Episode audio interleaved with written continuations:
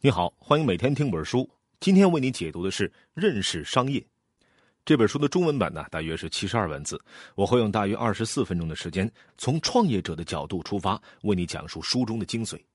如何科学理性的认识商业，尤其对创业者来说有哪些启示？当今时代啊，我们的生活与商业紧密相连，到处都能看到商业的影子，商业活动、商业建筑、商业广告等等，无处不在。那什么是商业？书里给出的答案是：商业是一种有组织的提供顾客所需物品与服务的一种行为，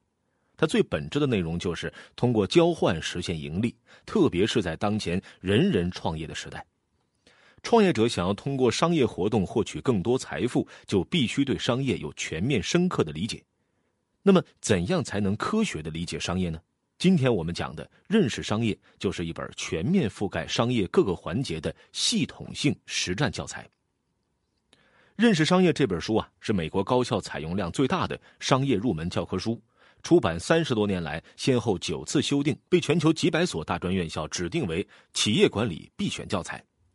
本书的作者有三个人：威廉·尼克尔斯、吉姆·麦克修和苏珊·麦克修，既是商业界的翘楚，又是教育界的专家。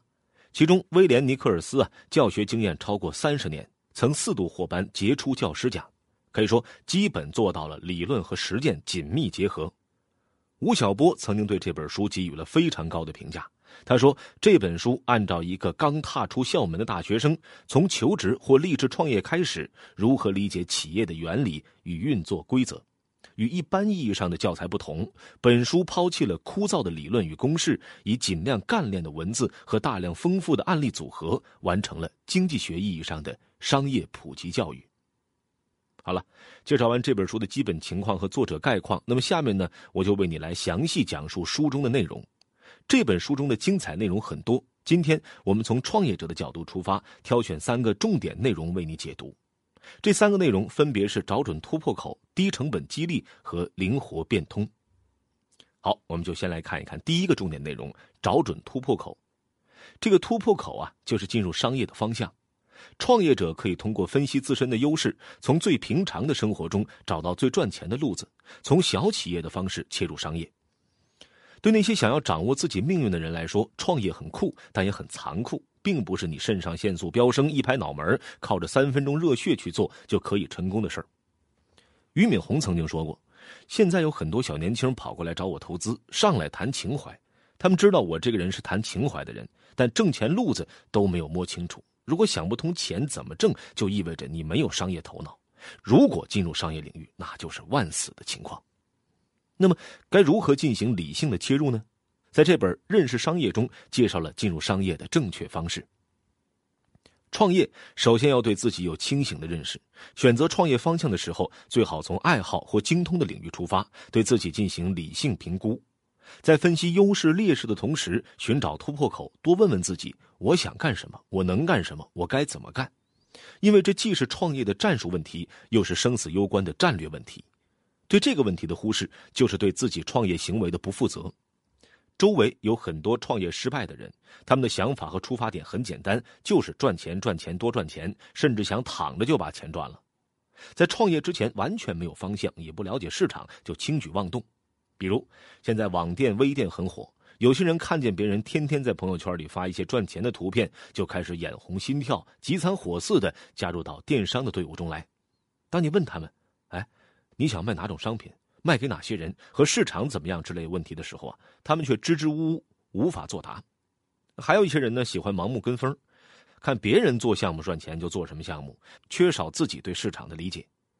这些做法完全就是瞎猫碰上死耗子，没有方向，没有做好准备，就匆匆加入创业队伍，到头来白白耗费了精力，还赚不到钱。在开始创业之前呢，一定要多问问自己：我想干什么？我能干什么？我该干什么？在对自己有了充分的认识之后，找到自己的长处和优势，然后再有的放矢的开始创业，这就相当于在自己的主场发挥主场优势。认清自己是第一步，接下来呢，就要寻找切入商业的突破口。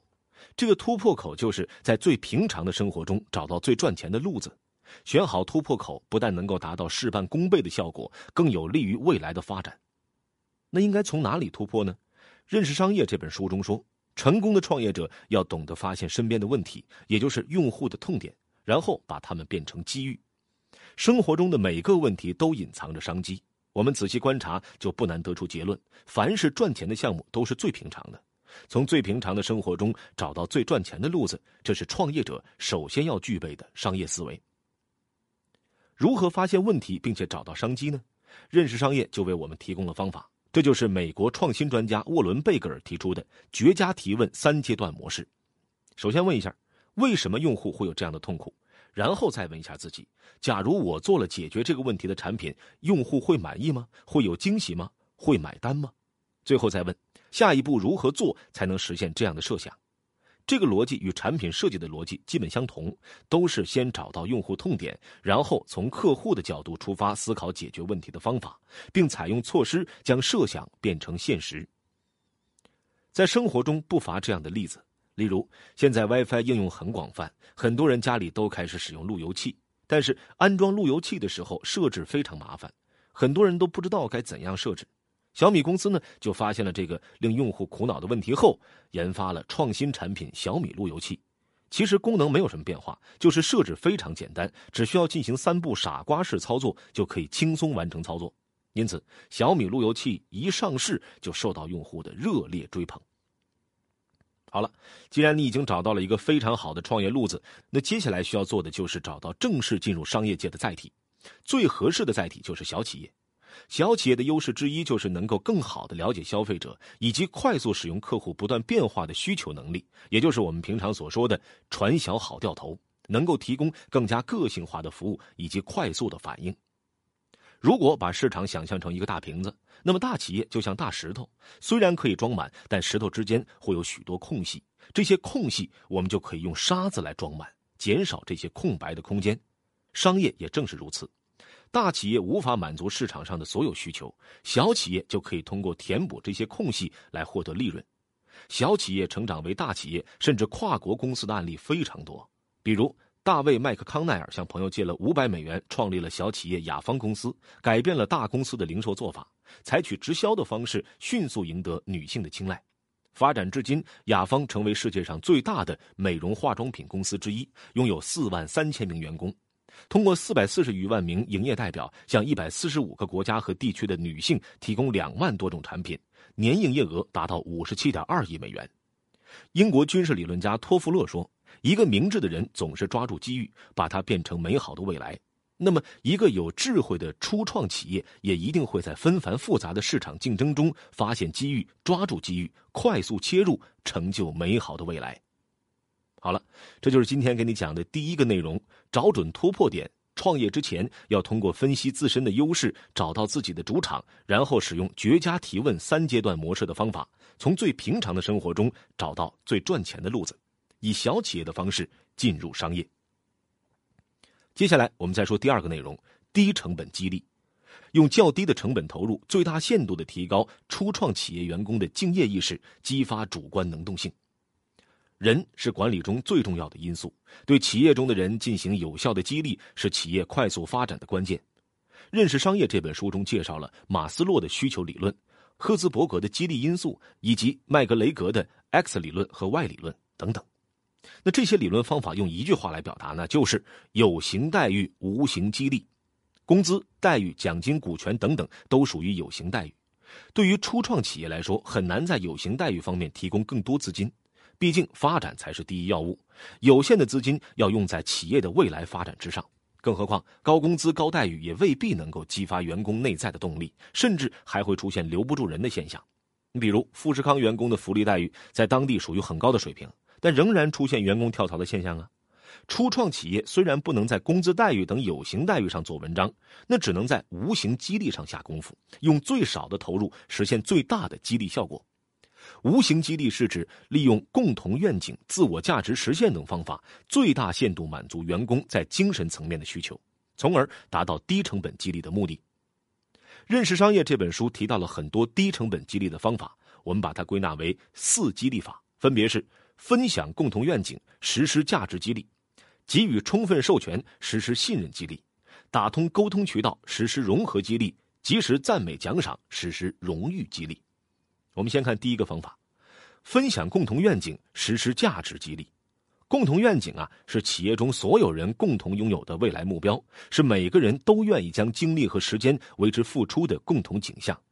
这个目标呢，可以是未来发展的宏伟目标，也可以是造福人类的义举。只要能够得到团队成员的一致认同即可。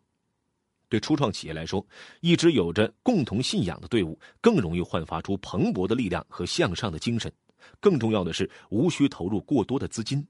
所以，初创企业的领导者一定要在创业之初就找到共同发展的美好愿景，时刻与员工分享，让团队里的每个人时刻都在愿景的激励下，愿意为这个共同愿景主动投入。大家都知道，IBM 公司，它的全称是国际商业机器公司，现在非常有名，是全球最大的信息技术和业务解决方案公司。但是呢，在一九一四年刚成立的时候，那只是一个名不见经传的小公司。它的支柱产品却是屠夫专用秤和钟表。为了激发团队的斗志，创始人托马斯 ·J· 沃森毅然将公司名称从“计算制表记录公司”改为“国际商业机器公司”，并总是表现出好像这是一个规模更大、结构更复杂、也更成功的企业。事实上呢，在这一共同愿景的激励下，IBM 通过其乐观向上的团队、坚持不懈的追求，确实做到了这一点。从一九一四年到一九四六年的三十二年间，IBM 的利润增长了三十八倍。说完分担共同愿景，我们再来说说第二个方法：给予充分授权，实施信任激励。信任是加速人体自信力爆发的催化剂，比努力更为重要。只有在信任基础之上的放手使用，也才能最大限度的发挥人才的主观能动性和创造性，有时甚至还可超水平的发挥，取得自己都不敢相信的成绩。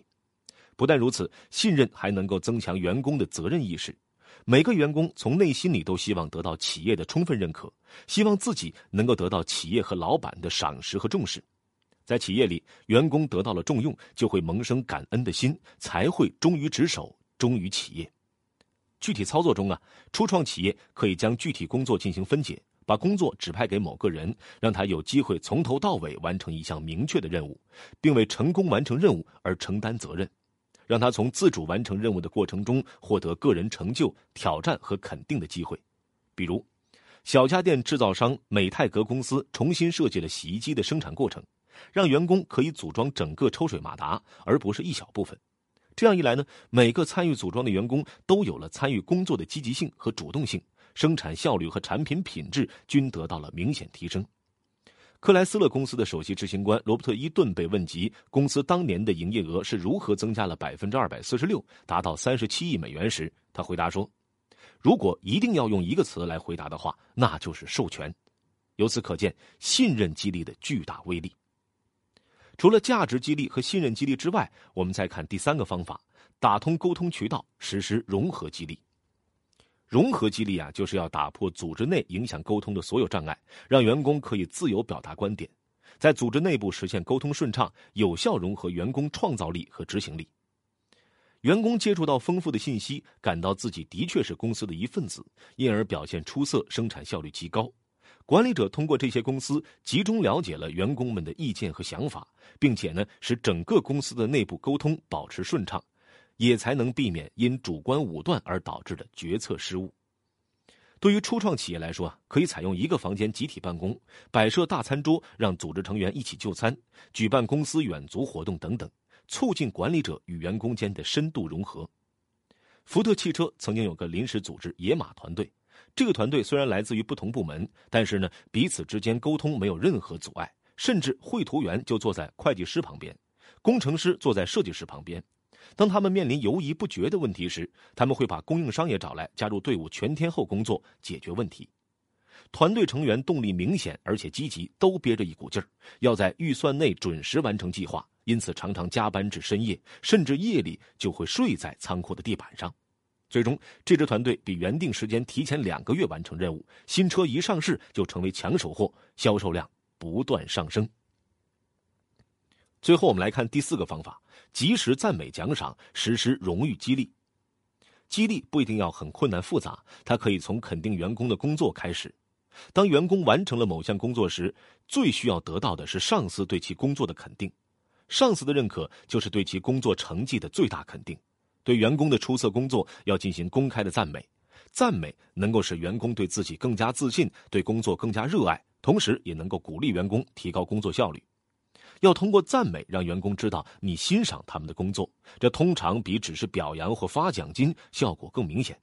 给员工的赞美也要及时而有效。当员工工作表现很出色，主管应该立即给予称赞，而且是当众赞扬，让员工感受到来自上司的赞赏和认可。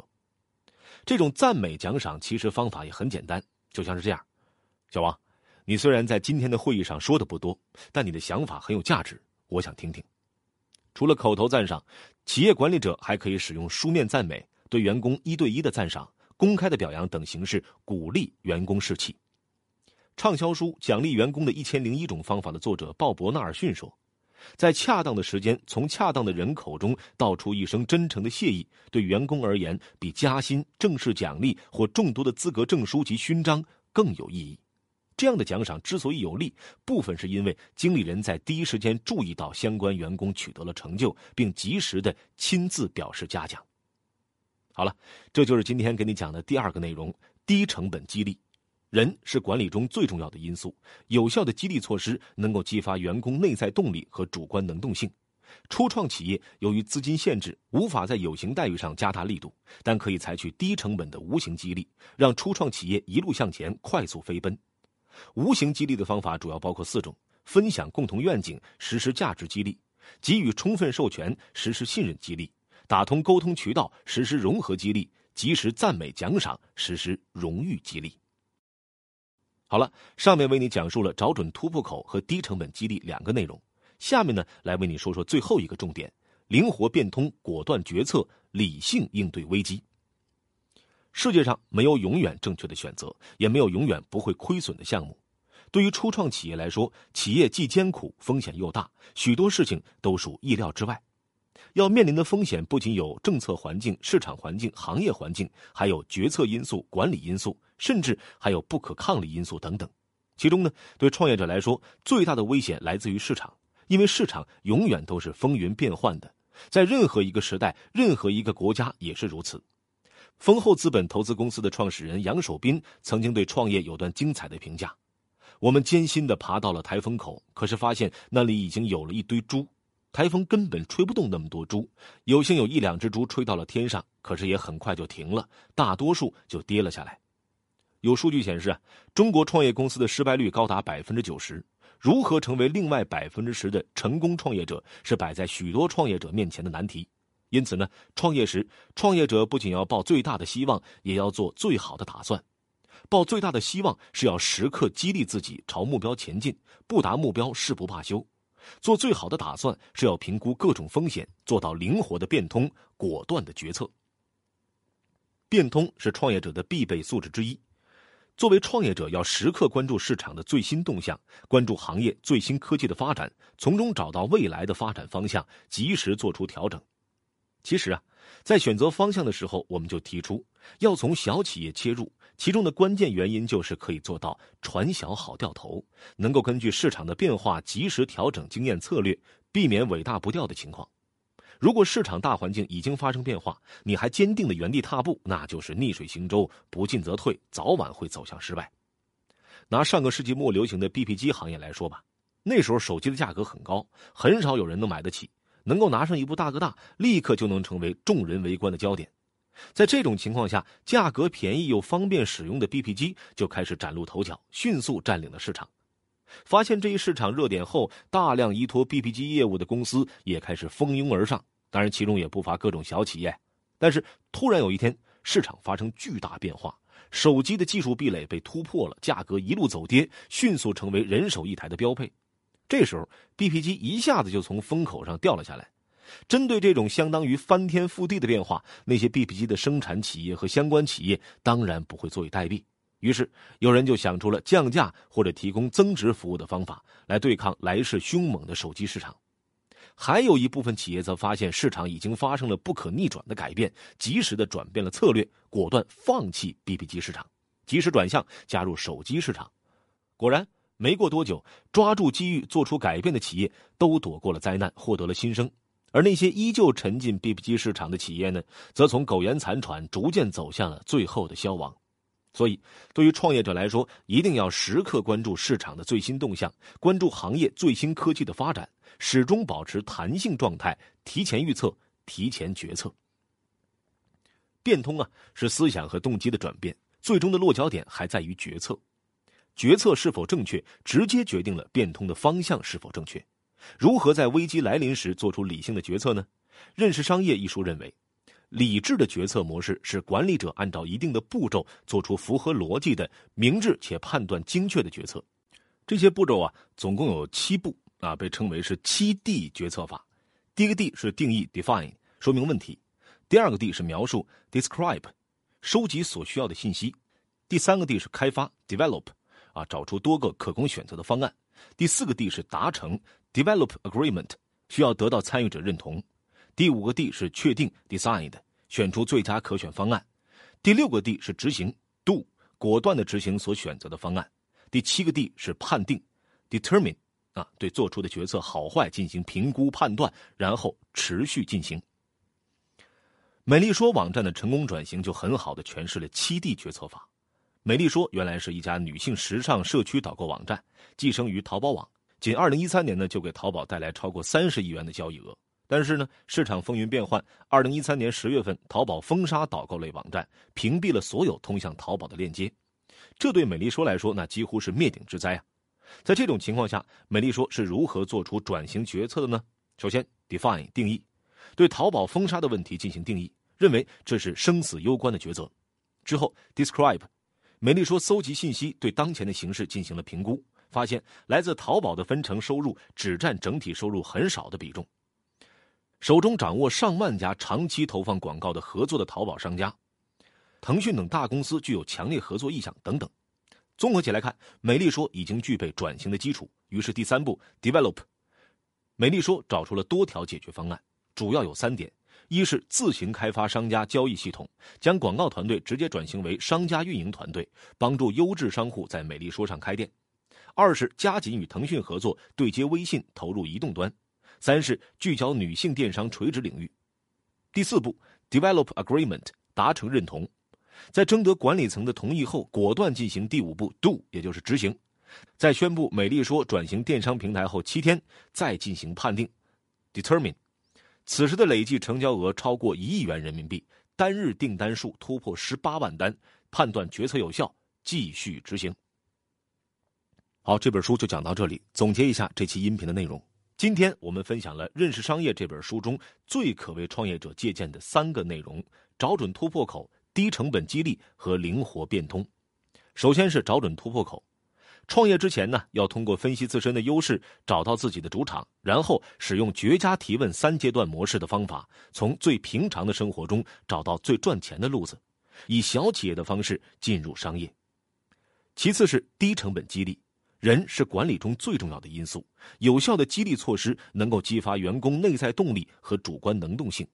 初创企业由于资金限制，无法在有形待遇上加大力度，但可以采取低成本的无形激励，让初创企业一路向前，快速飞奔。那无形激励的方法主要包括四种：分享共同愿景，实施价值激励；给予充分授权，实施信任激励；打通沟通渠道，实施融合激励。及时赞美奖赏，实施荣誉激励。最后是灵活变通。面对变幻莫测的市场，要学会灵活的变通，果断的决策，做到理性对待市场，理性应对危机，始终保持弹性状态，使用七 D 决策法，果断做出理性的决策。好了，以上就是本期音频的全部内容。为你准备的笔记本文字就在音频下方的文稿里。恭喜你，又听完了一本书。